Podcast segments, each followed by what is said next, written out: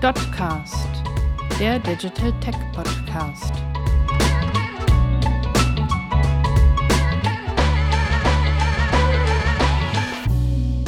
Stellt euch vor, ihr habt euch ein leuchtend oranges T-Shirt bestellt und als es geliefert wurde, war es Aprikot und hatte außerdem einen Print auf dem Rücken.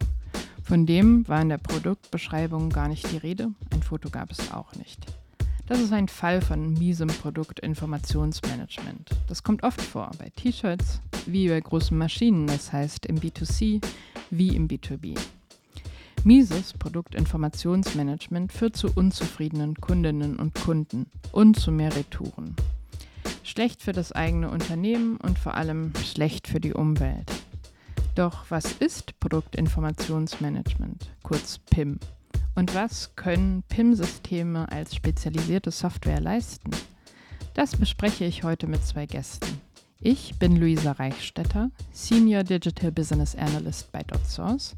Und wenn ihr euch für noch mehr Themen der Digitalisierung interessiert, dann schaut doch mal auf unserem Handelskraft-Blog vorbei oder auf unsere Website www.dotsource.de. Dort findet ihr White Paper, das Handelskraft-Trendbuch 2022 sowie jede Menge Referenzen, gerade auch zu PIM. Herzlich willkommen. Ich begrüße heute zwei Gäste aus dem Delivery 11 Team der DotSource, das sich auf Produktinformationsdatenmanagement, kurz PIM, auf Digital Asset Management, kurz DAM, und auf Multidomain Master Datenmanagement, kurz MDM, spezialisiert hat.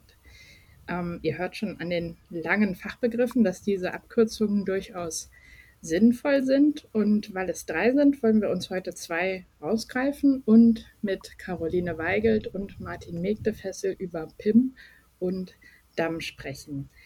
Ähm, herzlich willkommen, Caroline und Martin. Ja, hi. Hallo. Ich habe ein bisschen zu euch äh, recherchiert. Ist eigentlich lustig, wenn man Kollegen stalkt im Internet sozusagen. Ich habe eure LinkedIn-Profile. Oh nein, nein, nur eure LinkedIn-Profile, keine Sorge. Und ich habe gesehen, ihr habt beide ähm, was mit Medien studiert sozusagen. Und ähm, dann jetzt äh, arbeitet ihr als Consultants im ähm, PIM MDM Digital Experience Solutions Team bei uns, bei DotSource. Und ja, die erste Frage zielt in beide Richtungen. Caroline, warum braucht jedes Unternehmen und nicht nur ein Medienunternehmen 2022 ein PIM-System? Genau, also äh, ein PIM-System braucht jedes Unternehmen, was Produkte hat, würde ich mal sagen, ähm, weil man 2022 natürlich äh, mit den Daten sehr viel machen möchte. Also man möchte flexibel sein in dem, wie man seine Daten quasi benutzt. Und das setzt voraus, dass diese Daten strukturiert sind zum einen und zum anderen, äh, dass diese Daten auch für die Systeme, in die die Daten sollen, ähm, optimal aufbereitet sind. Ähm, und damit man das machen kann, also diese Daten strukturieren und vielleicht auch aufbereiten für die Zielsysteme, bräuchte man ja eigentlich ein System, was dafür gedacht ist, das zu tun. Und das ist nun genau das PIM. Also das PIM ist quasi das Product Information Management System und damit eine Single Source of Truth für die Produktdaten. Also der Ort, an dem die Produktdaten verwaltet werden sollten. Und was auch noch so ein Aspekt ist, ähm, weil ich ja und lustigerweise Martin auch aus dem Bereich Produktdatenqualität komme, ähm, ist das PIM eben ein System, in, mit dem man die Produktdatenqualität zum einen sehen kann, man kann sie kontrollieren, man kann sie relativ leicht optimieren. Also es, versetzt Unternehmen sozusagen in die Lage, daran zu schrauben, sodass die Qualität eben besser wird. Weil das ja einer der Major Pains ist, dass die Produktdatenqualität eben nicht so überzeugt. Hm. Jetzt wurden gerade in den letzten 20 Jahren Produktdaten sehr oft anders abgebildet in den meisten Unternehmen. Ähm, ich weiß, dass es äh, relativ viele E-Commerce-Systeme gibt, die ähm, solche Funktionen haben und Produktdatenmanagement versprechen. Aber es gibt natürlich auch Unternehmen, die sich individuelle eigene Lösungen gebaut haben, auch schon relativ modern mit Microservices-Architekturen in ihrer Cloud. Und es gibt natürlich noch in vielen Unternehmen die Kombination Excel-Sheet und ERP-System. Ähm, ihr schaut ja auch tatsächlich in viele Unternehmen rein. Martin, warum ist gerade das Letztere, also diese Kombination Excel und ERP, so ein großes Problem, wenn es darum geht, Abläufe zu beschleunigen und tatsächlich Produktdatenqualität nach außen auch zu den Konsumentinnen und Konsumenten zu bringen? Ja, der große Vorteil von einem PIM-System ist, ähm, dass wir eine medienneutrale Speicherung von den Daten vornehmen. Das heißt, wir machen es nicht ähm, spezialisiert für ein einzelnes System, also dass ich das in meinem CMS oder in meinem Shop-System pflege, sondern aus meinem PIM-System kann ich ähm, aus verschiedenen Quellen meine Daten ja abholen und dann in verschiedene Ausleitungskanäle dann ausspielen. Und ähm, was zusätzlich noch so ein großer Vorteil ist, dass ich eben ähm, dieses PIM-System ist darauf spezialisiert, die Daten auch zu pflegen, also so eine Massendatenpflege. Ich kann ähm, mit Vererbung von Daten arbeiten, ich kann übersetzen, ich kann Workflows und Freigaben vornehmen in meinem System. Und ähm, das ist vor allem auch eine Möglichkeit, ähm, die viele ERP-Systeme nicht liefern. Na, also wenn ich meine, meine Single Source of Truth aufbauen will, das kann ich eben in einem ERP-System nicht machen. Da habe ich meine Daten, ähm, die kann ich so ganz gut pflegen. Aber wenn ich dann eben verschiedene Ausleitungsstrukturen eben für meinen Shop, für Amazon, für eBay oder für andere Ausleitungskanäle aufbauen möchte, ähm, da gerate ich schon an meine Grenzen in einem ERP-System. Und ähm, gerade ähm, ja auch die mehrfache Datenpflege ist auch ein Riesenthema. Ne? Also wenn ich ähm, ja, ich habe früher auch mal in einem, in einem anderen Unternehmen gearbeitet, wo wir auch die Daten in dem ERP-System gepflegt haben. Und da kann das Frustlevel schon echt sehr hoch steigen. Ne? Das macht echt keinen Spaß, in dem ERP Daten zu pflegen, wenn ich eben irgendwie jeden Datensatz einzeln anfassen muss oder mir eben irgendwas schrauben muss oder irgendwie entwickeln lassen muss von einem Kollegen, damit ich dann wirklich eine effiziente Datenpflege erreichen kann. Ja, die Guten ins Töpfchen, die Schlechten ins Kröpfchen. ähm, klingt wie äh, eine Strafarbeit tatsächlich, wenn man dort ähm, Produktdaten pflegen muss, wo sie eigentlich nicht gut aufgehoben sind.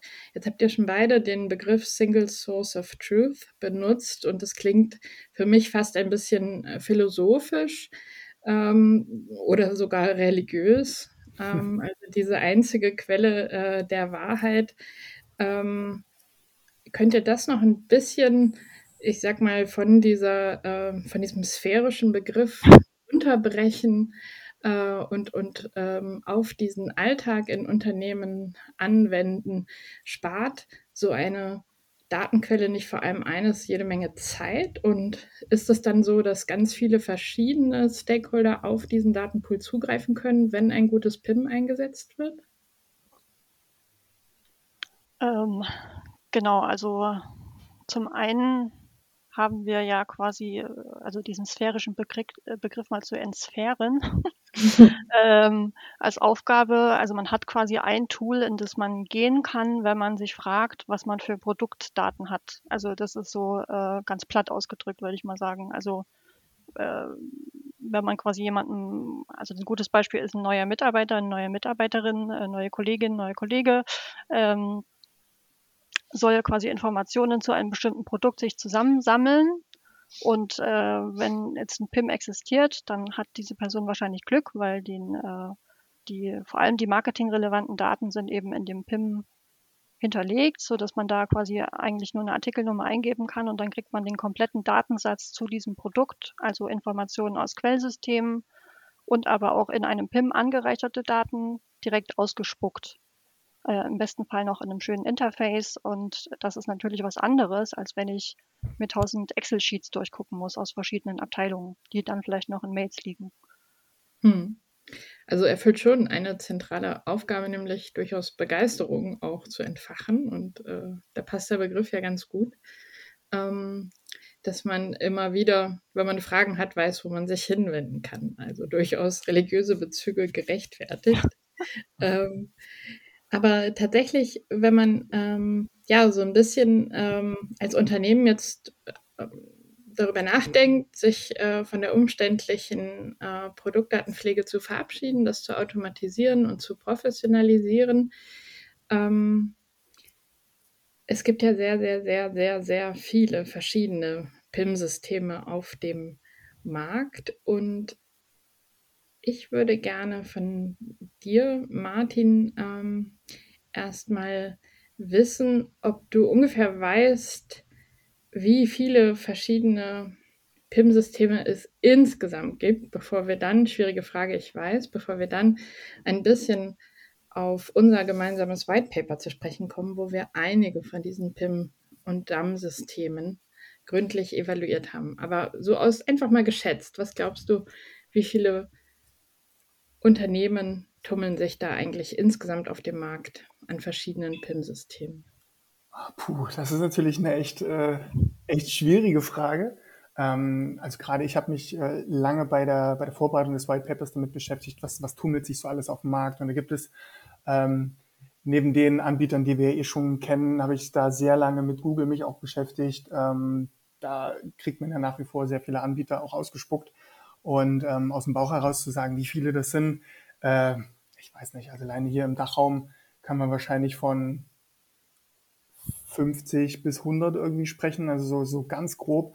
Ähm, aber die Marktrelevanz ist natürlich ähm, ein anderes Thema. Ne? Da gibt es, gibt es kleinere, kleinere Ich-AGs, die, die da was zusammengezimmert haben. Oder es gibt auch ähm, große Konzerne, die weltweit agieren, die ähm, ja hier vielleicht nur so ein bisschen den, den, den kleinen C in, in das Wasser rein, reinstecken und ähm, schauen, was sie so abgreifen können. Es gibt natürlich auch Unternehmen, die wirklich hier ähm, ein Platzhirsch sind hier in dem Markt und äh, für uns natürlich auch absolut relevant waren bei dem, bei dem White Paper. Aber so aus dem Bauch heraus würde ich sagen, so 50 bis 100, aber die Marktrelevanz ist natürlich dann ähm, immer ein bisschen unterschiedlich zu betrachten.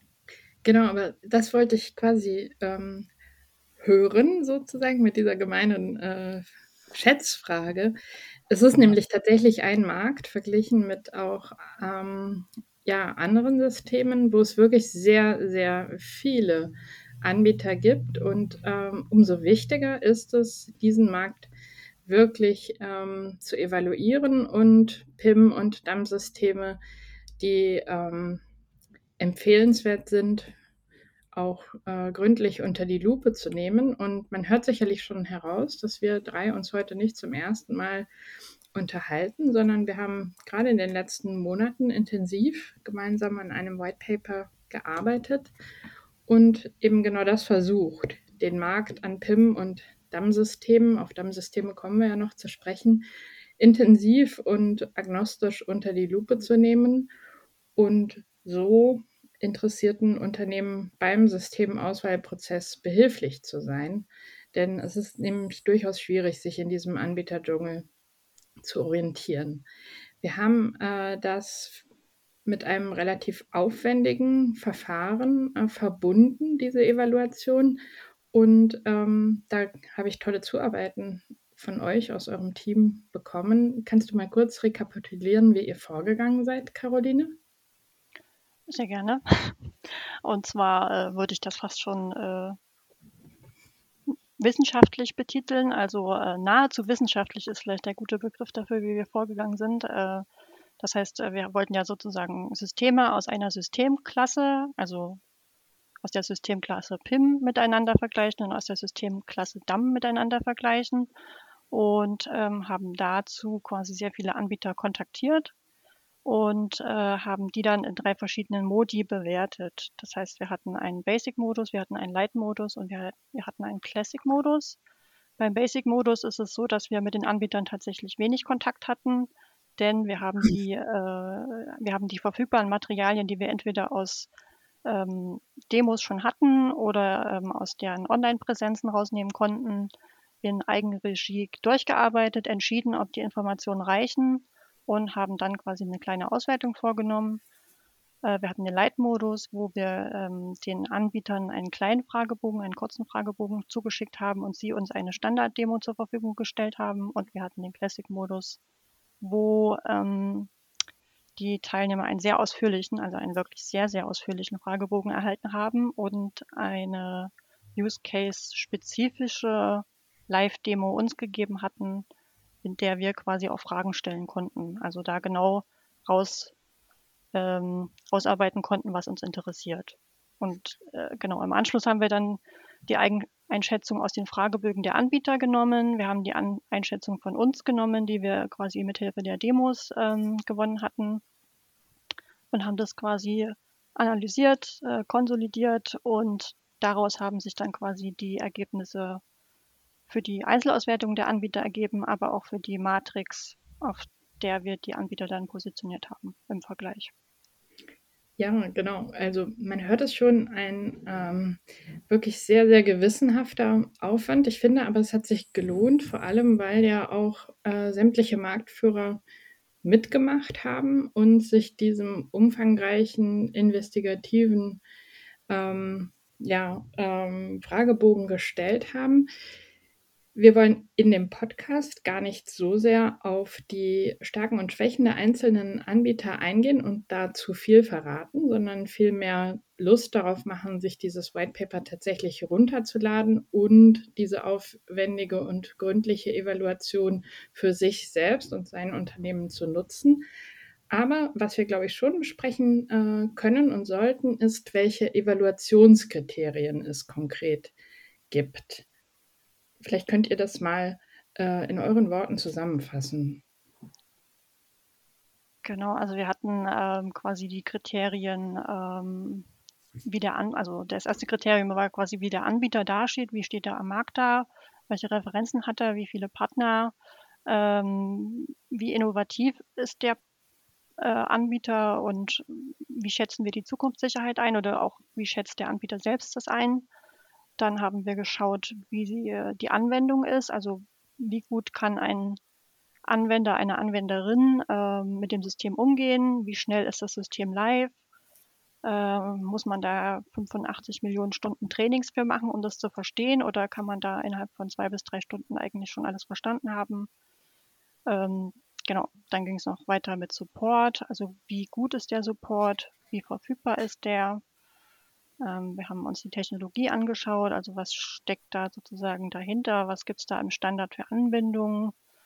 Äh, wir haben geschaut natürlich, was sind die Funktionalitäten, also was bietet das alles, welche Cases deckt das ab. Wir haben geschaut, wie gut sich dieses PIM-System in eine Systemlandschaft integrieren lässt, also wie gut kann man das beispielsweise an äh, Marktplätze anbinden, wie gut kann, können zum Beispiel Lieferantendaten ongeboardet werden. Äh, wir haben bei den PIM-Anbietern geschaut, äh, gibt es ein integriertes DAM und wenn ja, wie gut ist das? Äh, und bei den DAM-Anbietern haben wir geschaut, wie sie, wie die asset-spezifischen ähm, Funktionen sind. Und zu guter Letzt haben wir uns noch angeschaut, wie das Datenmodell so aussieht. Also wie gut kann man ähm, Daten in dem PIM oder DAM modellieren. Und wenn man jetzt ähm, auch von diesen Evaluationskriterien ähm, und den Antworten aus den Fragebögen mal zusammenfasst, welche, ich sag mal, besonderen Herausforderungen ihr als ähm, Consultants und Analysts in dem Falle, die ihr die Auswertung ja auch wirklich federführend vorgenommen habt, ähm, auf welche Herausforderungen seid ihr da gestoßen im Rahmen dieser Vergleiche? Ja, also generell war das ein sehr ähm, vielfältiger Prozess, den wir da durchschritten haben. Ne? Also erstmal ähm, zu überlegen, was ist, was interessiert die Kunden. Ne? Also wir wollten erstmal die marktrelevanten Fragen finden. Ne? Also was benötigen die Kunden in ihrem PIM oder DAM-System, um zu entscheiden, ob es, ob es für mich passt oder ob es ähm, ja an meine Anforderungen passt. Ähm, dann hatten wir natürlich auch die Frage, wie kann ich das alles miteinander vergleichen, wie kann ich das messen und ähm, hier haben wir vor allem auch auf erfahrene Berater gesetzt. Ne? Also wir haben uns ja nicht zu zweit dahingesetzt und haben uns alleine dann die Systeme angeschaut und dann ein bisschen in Excel rumgetickert und dann ähm, geschaut, was dabei rauskommt, sondern wir haben wirklich auch mit ähm, anderen erfahrenen Beratern aus unserem, aus unserem Team, vielen Dank auch nochmal hier an der Stelle an alle Beteiligten, ähm, da wirklich uns die Systeme angeschaut, uns ausgetauscht, was sind jetzt Stärken, wo sehen wir noch Verbesserungspotenziale und haben das dann wirklich auch äh, messbar ähm, dargestellt, um das dann eben auch auswerten zu können.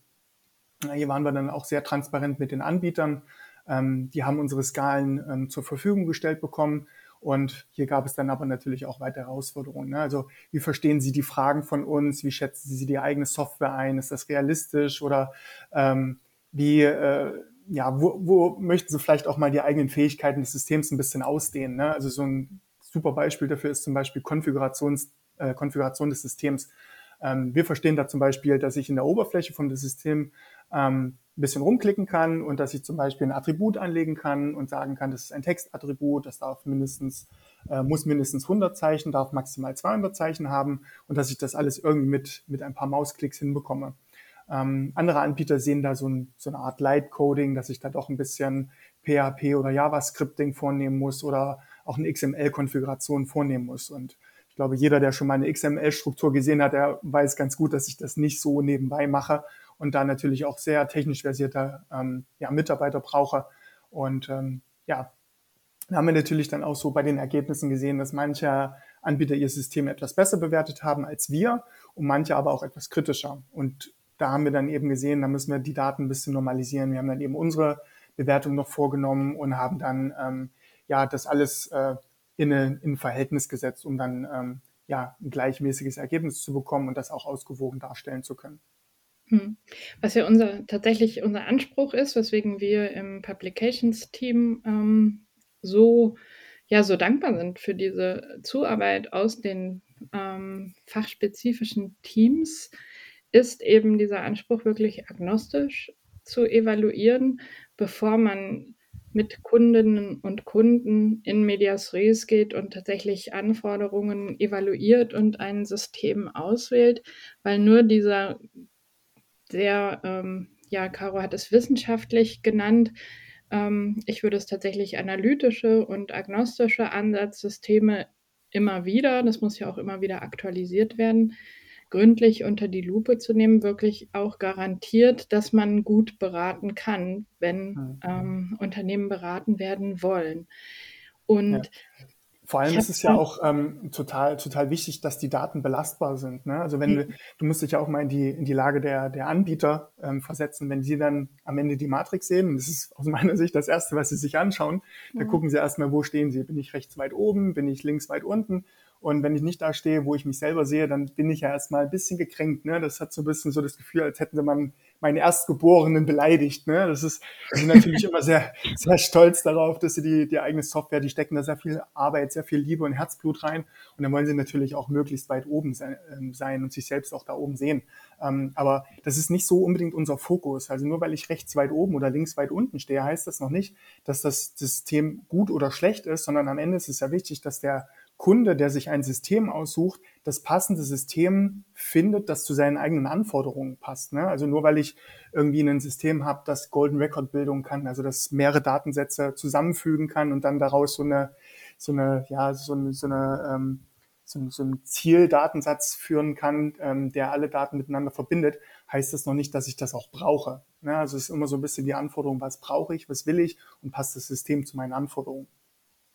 Ja, und äh, du bringst mich tatsächlich drauf, ähm, dass ja nicht nur die Anbieter sich weiterentwickeln und ähm, immer neue Features ähm, einführen, immer ähm, besser sozusagen Daten verarbeiten können, sondern äh, wir entwickeln uns ja auch weiter. Und klar, als erstes schauen Anbieter auf die Matrix und Leserinnen und Leser vielleicht auch, aber wir haben bei diesem White Paper ja tatsächlich auch mal ähm, etwas Neues versucht, äh, sogenannte Spinnengrafiken, die eben genau diese Evaluationskriterien quasi als Kompetenzdimensionen abbilden und, glaube ich, äh, sehr gut zeigen, dass ähm, die ausgewählten evaluierten Systeme durchaus unterschiedliche Kompetenzen haben und ähm, dass das eben wiederum ja sehr äh, gut dann äh, gerade auch für ähm, Leserinnen und Leser, die sich vorbereiten wollen auf zum Beispiel so ein ähm,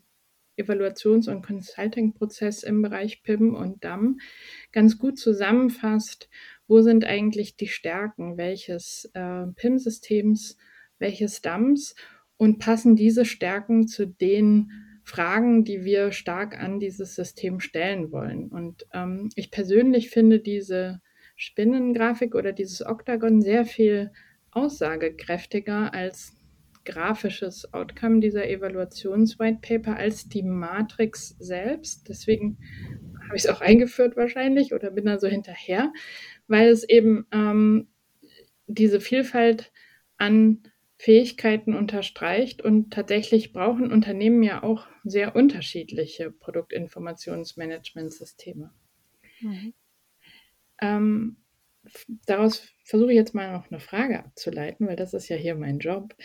ähm, ja, ich wollte euch beide nämlich jeweils fragen, klar, wir haben gesagt, wir gehen nicht so mit äh, Anbieternamen rein und bewerten ähm, Anbieter, aber ich wollte euch fragen, ob ihr trotzdem äh, nach euren Jahren als äh, PIM-Consultants und auch aufgrund der aktuellen Entwicklungen bestimmte Features bei modernen PIM-Systemen nennen könntet, die euch besonders beeindrucken und mit denen es einfach Spaß macht, dann zusammen mit Kundinnen und Kunden zu arbeiten.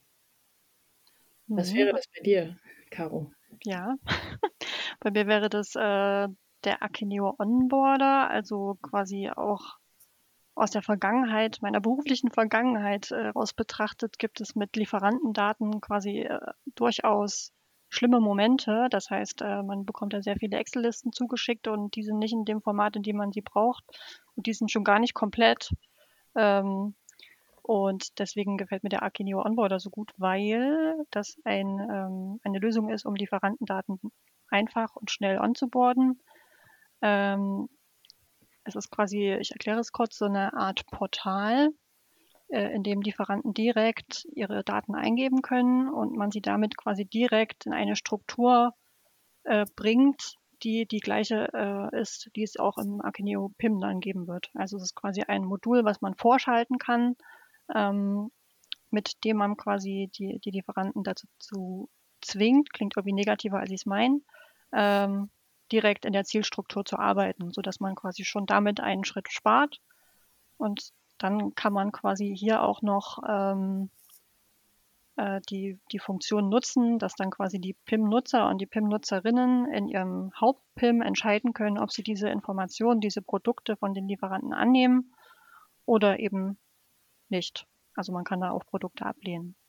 Das heißt, da hat man so ein bisschen ähm, Governance auch mit drin und das ermöglicht, dass man äh, quasi auch so Qualitätsdefizite direkt an der Quelle minimiert. Das ist so der mhm. Major Benefit, würde ich sagen. Ist ja ein total äh, neues Feature, habe ich ähm, noch gar, ist noch gar nicht so lange her, dass ich da äh, das erste Mal über Akeneo von gehört habe. Aber ähm, ihr habt schon damit gearbeitet, nicht wahr? Genau, also wir haben den äh, Kunden Sonderpreis Baumarkt äh, und der, der Kunde war sozusagen weltweit der erste Kunde, der diesen Akeneo Onboarder genutzt hat. Und da können quasi die Lieferanten äh, ihren, ihr eigenes Portal bekommen. Die Sonderpreisbaumarkt äh, Mitarbeiter, Mitarbeiterinnen können entscheiden, was die Lieferanten dort eintragen und wie sie es eintragen sollen und können dann darüber entscheiden, ob sie die Produkte annehmen und die Informationen annehmen. Oder ob die ähm, Lieferanten vielleicht doch lieber nochmal ein Attribut bearbeiten sollen. Und das kann man äh, quasi auch über das Tool kommunizieren, was auch gut ist, dass man das nicht außerhalb machen muss. Ja, klingt auch so, als ob das persönlichen Stress erspart, dass man nicht mit den Lieferanten nochmal ja. reden muss, sozusagen. Niemand will das. Eine mediierende Wirkung. Vielen Dank, Akeneo. Ähm, Martin, hast du äh, ein Feature für mich, das dich besonders ähm, beeindruckt hat in, sagen wir mal, den letzten sechs bis acht Monaten intensiver PIM-Consulting-Arbeit? Ja, ähm, ich würde in der Tat ganz gerne ein äh, Dump-Feature ähm, hier vorstellen, ja, beziehungsweise kurz super, darüber sprechen. Überleitung. Ja, ähm, und zwar, wir haben in der Demo von Cloudinary ein ganz cooles Feature gesehen und zwar, das waren so kontextualisierbare Videos mit einem sogenannten Smart Cropping. Das klingt jetzt wieder sehr nach Bullshit-Bingo, ähm, aber um das mal ein bisschen zu entwirren, ähm, es gab in dem Fall ein mehrere Videos, die miteinander automatisch und kontextualisiert verbunden werden sollten. Die hatten als Ausgangslage so ein Urlaubsvideo gezeigt, da waren äh, Palmen wurden dort gezeigt, ein Strand und sollte eben ähm, ja, Werbung sein für einen äh, Urlaubsanbieter. Und das war in, einem, in einer Maximalauflösung, hatten sie das abgelegt und ähm, sollte dann eben automatisch ähm, zugeschnitten werden, dass eben 16 zu 9 für Fernsehgeräte, äh, für Instagram dann eben in diesem äh, anderen speziellen Instagram-Format auch klein gerechnet direkt konvertiert werden. Und ähm, das haben die dann aber je nach Kundenherkunft mit einem anderen Vorspann versehen. Ne, da hatten sie dann zum Beispiel eine Frau im Wintermantel, die aus Island kommt und da war ein kurzer Text ähm, auf Isländisch, der, ähm, der diesem Hauptvideo vorgeschalten war. Und in England gab es dann, naja, typisches englisches Wetter und eben Text auf Englisch. Und das wurde eben automatisiert alles zusammengefügt ähm, und dann an die jeweiligen Kunden ähm, automatisch ausge, ausgespielt. Das kannte ich von Assets, also von, von Bildern, von, äh, von JPEGs und so weiter, kannte ich das schon. Ähm, aber gerade mit diesem Smart Cropping ähm, für Videos, das war mir komplett neu, weil das eben zum Beispiel auch ähm, in, dem, in dem Hauptvideo war dann ähm, die Person dann eher im, im linken Bereich zu sehen und nicht, nicht zentral. Und äh, dann wurde eben auch um diesen Fokuspunkt, der im linken Bereich war, eben auch das Video automatisch zugeschnitten. Das äh, erspart natürlich enorm viel Arbeit und ähm, war eine richtig coole Geschichte. Das hat mir echt gut gefallen. Krass, ja. Und durch das DAM-System, also das Digital Asset Management und nicht etwa durch die Adobe Creative Suite, äh, also jetzt ähm, Adobe Premiere Pro oder solche Bildbearbeitungsprogramme für Videos. Ähm, klingt super spannend und leitet über zu dem äh, Bereich DAM, also Digital Asset Management. Videos gehören dazu, Bilder, ähm, Tonspuren. Aber Sagt nochmal in euren ähm, Expertinnen und Expertenworten, wofür ist ein DAM-System innerhalb eines Unternehmens wichtig und warum ist es eben auch wichtig, dass PIM und DAM zwei verschiedene Systeme sind und ähm, nicht unbedingt ähm, alles in einem? Genau, also man könnte äh, quasi sagen, wenn man sich kurz fassen will, dass äh, das quasi eigentlich auch wieder die Single Source of Truth ist für Assets, für digitale Assets. Also der Place to be, wo man eben Assets aufbewahren sollte. Und da gibt es ja auch wieder zwei Möglichkeiten. Äh, einmal hat man eventuell ein integriertes DAM in einem PIM. Dann ist das natürlich alles bezogen auf Produkte, also produktbezogene Bilder, produktbezogene ähm, Dateien, Datenblätter und so weiter. Ähm, und es gibt diese alleinstehenden DAMs, die man natürlich mit anderen Systemen verbinden kann, aber die sind dann eher so eine zentrale Ablage für alle möglichen Assets, die man in einem Unternehmen haben könnte. Also, wie du schon gesagt hast, ähm, Bilder, Dateien, PowerPoint-Präsentationen, MP3s, Videos, ähm, also Assets für alle verschiedenen Abteilungen auch, die dann auf dieses zentrale Tool wieder zugreifen können, anstatt sich quasi äh, mühevoll und qualvoll durch schlimme ähm, Ordnersysteme quälen zu müssen, die auch sehr duplikatsanfällig sind. Und natürlich im Falle von Assets auch mega viel Speicherplatz ja. äh, okkupieren.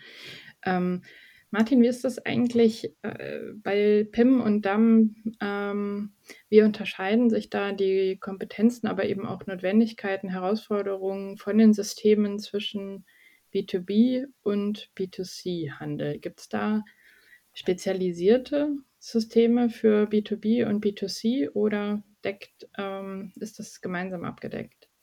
Hm. Das ist ein bisschen ähnlich wie, wie mit der Matrix. Ne? Also du hast äh, sicherlich starke Systeme, die irgendwie so, so overall ähm, viele Branchen abbilden können, aber es gibt auch Systeme, die so ein, so, so ein Sweet Spot haben, also die zum Beispiel sehr ähm, sehr gut geeignet sind für, für Hersteller von, ähm, von Produkten. Ne? Also die zum Beispiel aus der Elektrobranche kommen, die dann automatisiert zum Beispiel diese ETIM-Standardklassifikation auch anbieten. Ähm, für alle, die dies nicht kennen, ETIM, das ist so ein ähm, Standardformat, ähm, um Produktdaten miteinander austauschen zu können. Also wenn ich jetzt als Hersteller von Steckdosen zum Beispiel ähm, meine Daten austauschen möchte mit Zulieferern oder mit Endkunden, äh, sei es jetzt B2B oder ist ja in dem Fall eher ein B2B-Format, ähm, dann habe ich da so ein Standardformat, da kann ich mein Datenmodell einfach reinziehen und kann dann meine Daten so pflegen, dass ich das ähm, ja, herausgeben kann an meine, an meine Zielkunden. Ja, und hier gibt es auch wirklich ähm, große Unterschiede zwischen B2B und B2C. Ne, also gerade im B2B-Bereich geht es ja eher darum, ähm, eher so eine Effizienz, Effizienz in der Bereitstellung von Daten äh, zu Geschäftskunden herzustellen. Ne? Also wie ein B2B-PIM-Nutzer, der möchte eben vermeiden, dass ständig Anfragen kommen zu Bestelldaten, zu Preisinformationen, Verpackungsmaßen, Produktbildern und so weiter.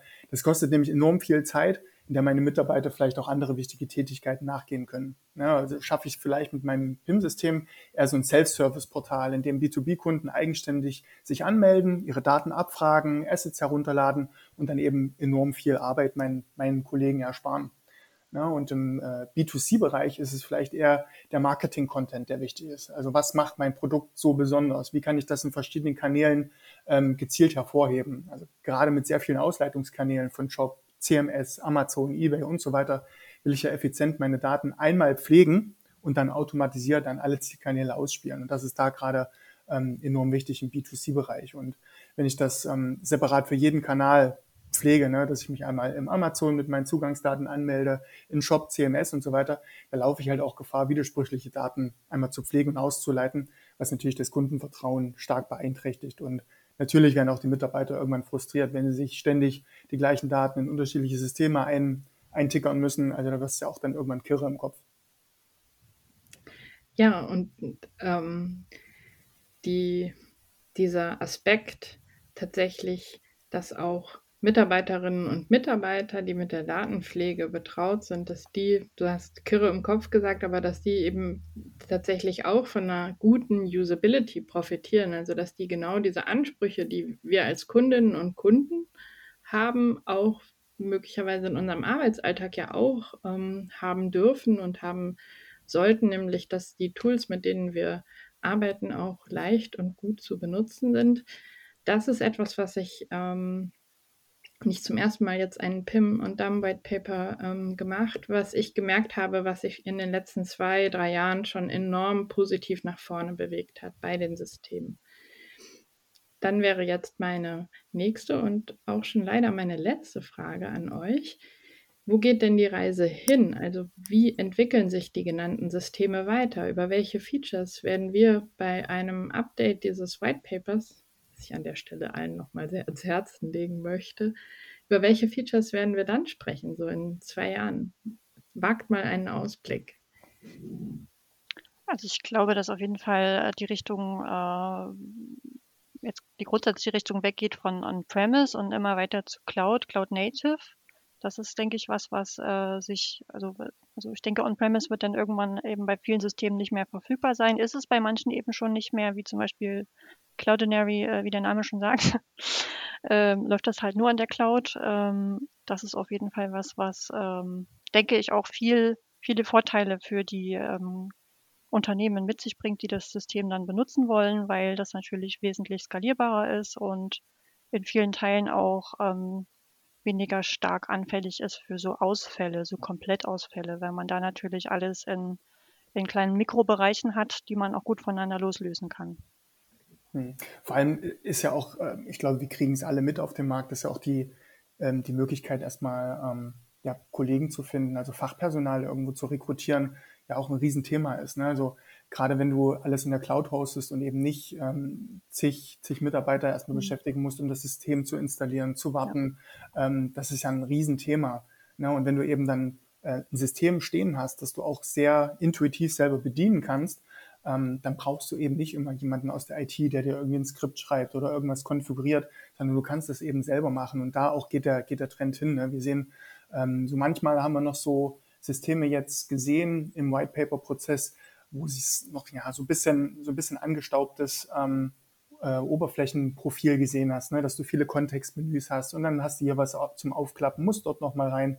Und gerade das wird jetzt auch ähm, viel besser aufgeräumt. Ne? Also gerade die ganze, äh, ganze Benutzeroberfläche, die wird ansprechender. Das hast du ja auch gerade schon gesagt, Luisa. Und ähm, ich glaube, dieser ganze Punkt, diese Benutzeroberfläche, Personalisierung, Automatisierung und auch der ganze Bereich KI, der wird jetzt mhm. in nächster Zeit ähm, immer wichtiger werden. Und das ähm, sehen wir auch bei vielen Systemen, die ihre Roadmap vorstellen, dass gerade dieser Punkt bei allen auf der Roadmap ist. Und ähm, ich bin auch gespannt, ähm, wie sich das langfristig so weiterentwickelt. Ne? Also wenn wir jetzt über Metaverse 3.0 Internet sprechen, was da so alles kommt. Ne? Also zum Beispiel Adidas und Nike, die haben schon eigene NFT-Kollektionen. Wird sowas dann irgendwann in einem äh, DAM-System auch abgebildet? Oder ähm, Nike hat mit, mit Nike Land ein eigenes Spiel im Metaverse mit ja, fast sieben Millionen Aufrufen schon, ähm, schon äh, hingestellt und da werden Produkte ähm, ja auch digital dargestellt. Da haben sie irgendwie LeBron James schon mit reingeholt, der dann äh, mit seinem Avatar dann auch äh, ja, mit, mit Nutzern interagiert, die dann mit ihm trainieren können, virtuelle Produkte gewinnen können. Ähm, ich glaube, da erwarten uns noch viele spannende Sachen. Vielleicht nicht in den nächsten zwei Jahren, aber so langfristig ähm, wird es auch da nochmal ganz verrückt werden, denke ich. Ja, vielen Dank. Ähm, vielen Dank für eure Zeit und äh, für eure Expertise und ähm, ja, bis zum nächsten Mal.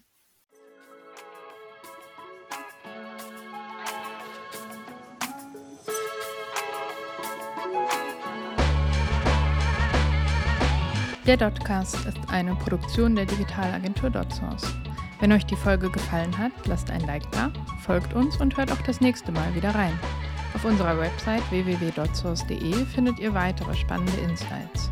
Talks, Webinare, Whitepaper, Success Stories oder eben das Trendbuch 2022 Digitale Champions. Bis bald!